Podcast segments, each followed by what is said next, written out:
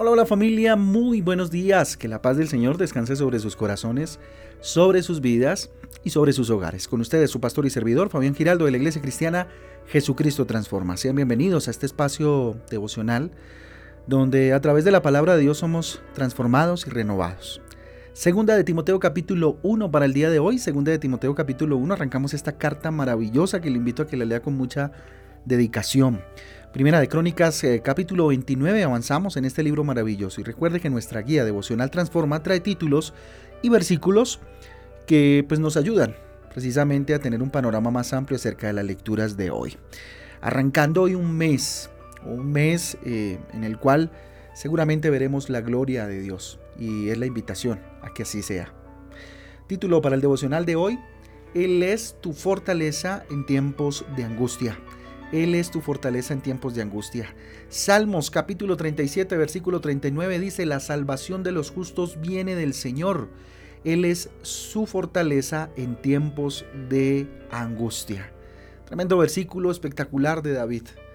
Mire, creer en Dios no nos aleja de las adversidades, lo he dicho muchas veces, pero sí marca una diferencia en el modo de enfrentarnos o, en el modo en que enfrentamos más bien esas circunstancias, esas situaciones. Es precisamente en medio de las dificultades, en medio de las angustias, de las batallas que enfrentamos eh, a diario, que Dios se mueve de forma especial. Por eso, eh, debemos aferrarnos a Dios en medio pues, de nuestros problemas, en medio de las circunstancias que vivimos, llevándolos eh, delante del altar de Dios, delante de Él en oración. ¿sí?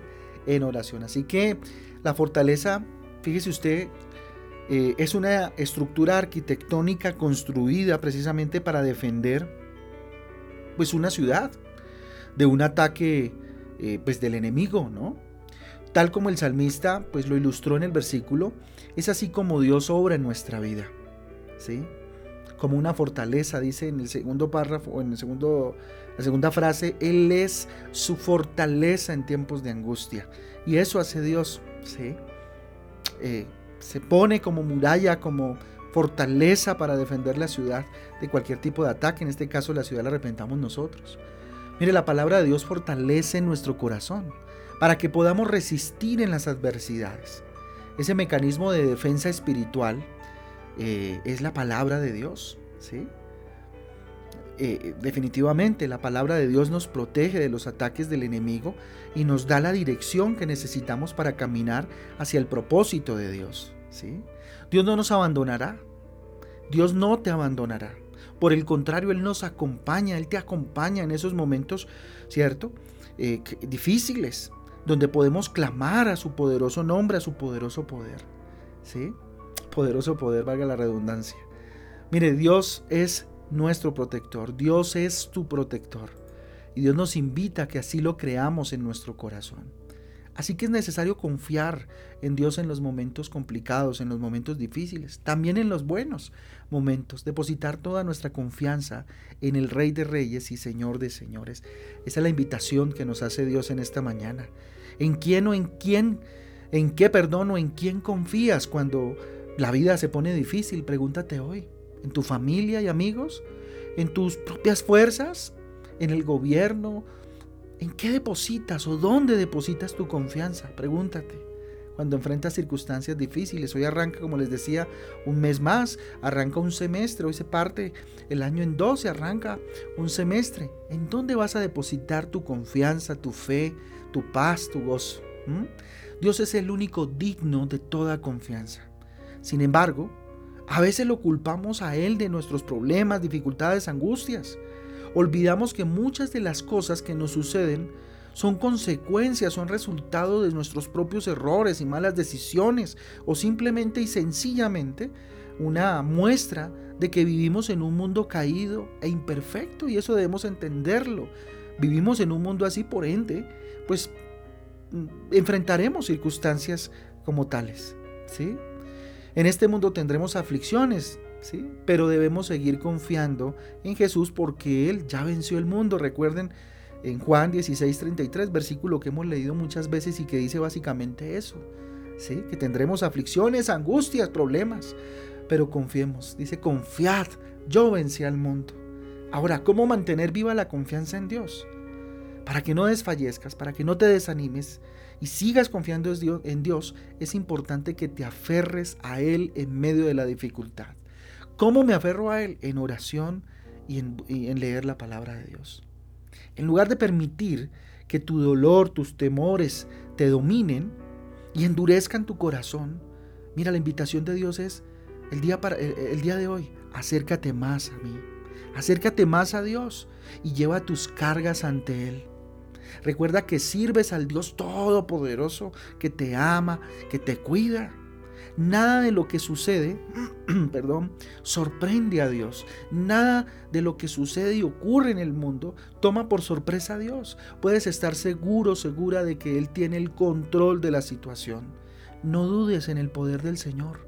Lo peor que podemos hacer en momentos complicados, complejos, es dudar del poder de Dios, es dudar de que Él pueda asumir el control de lo, de lo que estamos viviendo. También es muy importante que guardes tu mente y tu corazón. Hay que guardarlos con, con toda nuestra fuerza, del desánimo, de la desesperación, de la depresión, de la tristeza, de la duda, de la inseguridad. Cuando lleguen esos pensamientos derrotistas, de inseguridad, echa mano de la palabra de Dios. Ahí está la fortaleza. Llena tu mente de sus palabras de vida y abre tu corazón al mover del Espíritu Santo por medio de la lectura de la palabra de Dios, de la búsqueda del Rey a través de su palabra y a través de la oración. ¿Sí? Verás cómo cambia tu perspectiva, tu enfoque sobre la situación y cómo comienzas a sentir paz cuando mantienes tu mente y tu corazón llenos de la verdad del Señor, llenos y controlados de la verdad del Señor. Recuerden lo que dice Filipenses capítulo 4 del 8 al 9. En cuanto, a los en cuanto a lo demás, hermanos, todo lo que es verdadero, todo lo honorable, todo lo justo, todo lo puro, todo lo amable, todo lo que es de buen nombre, si hay virtud alguna, si hay algo que merezca, que merece alabanza, en esto piensen. Lo que aprendieron, recibieron, oyeron y vieron de mí, en mí, esto, esto hagan, y el Dios de paz estará con ustedes. Filipenses 4 del 8 al 9. Así que eh, guardar nuestro pensamiento, guardar nuestro corazón es la mejor decisión que podemos tomar, para de esa manera entonces no caer en el desánimo y fortalecernos él es tu fortaleza en tiempos de angustia. Vamos a orar. Bendito Dios, Señor, tú eres mi protección. Señor, tú eres mi fortaleza. Señor, tú, bendito Padre, eres mi defensor. Tu palabra me trae seguridad, Señor.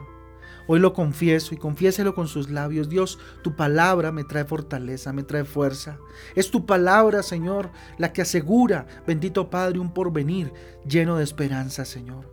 Aún en medio de las dificultades, bendito Dios, aún en medio del desánimo, de la tristeza, no sé que usted que esté experimentando o que haya experimentado en los últimos tiempos. Dígale, Señor, o aún si usted está bien, está estable, dígale, Señor, aún en medio de la estabilidad, de la alegría, del gozo, Señor, Tú eres mi fortaleza. Yo sé que tú me proteges. Yo sé que tú tienes el control de mi vida. Yo sé que tú vas a tener el control este mes de julio. Bendito Dios y estos seis meses que restan del año. Yo los pongo delante de ti. En tu altar pongo mi vida. Seguro, segura de que tú sabrás lo mejor para mí. Dígale Dios, hoy levanto mis manos a ti, Señor, y entiendo que delante de ti, Señor, nada puedo, bendito Dios, temer. Tú eres mi fortaleza. Tú eres mi Dios. Tú eres mi rey, no hay nada, Señor, que se compare a ti. Dígale Dios, hoy pongo mi vida delante del que todo lo es y todo lo puede.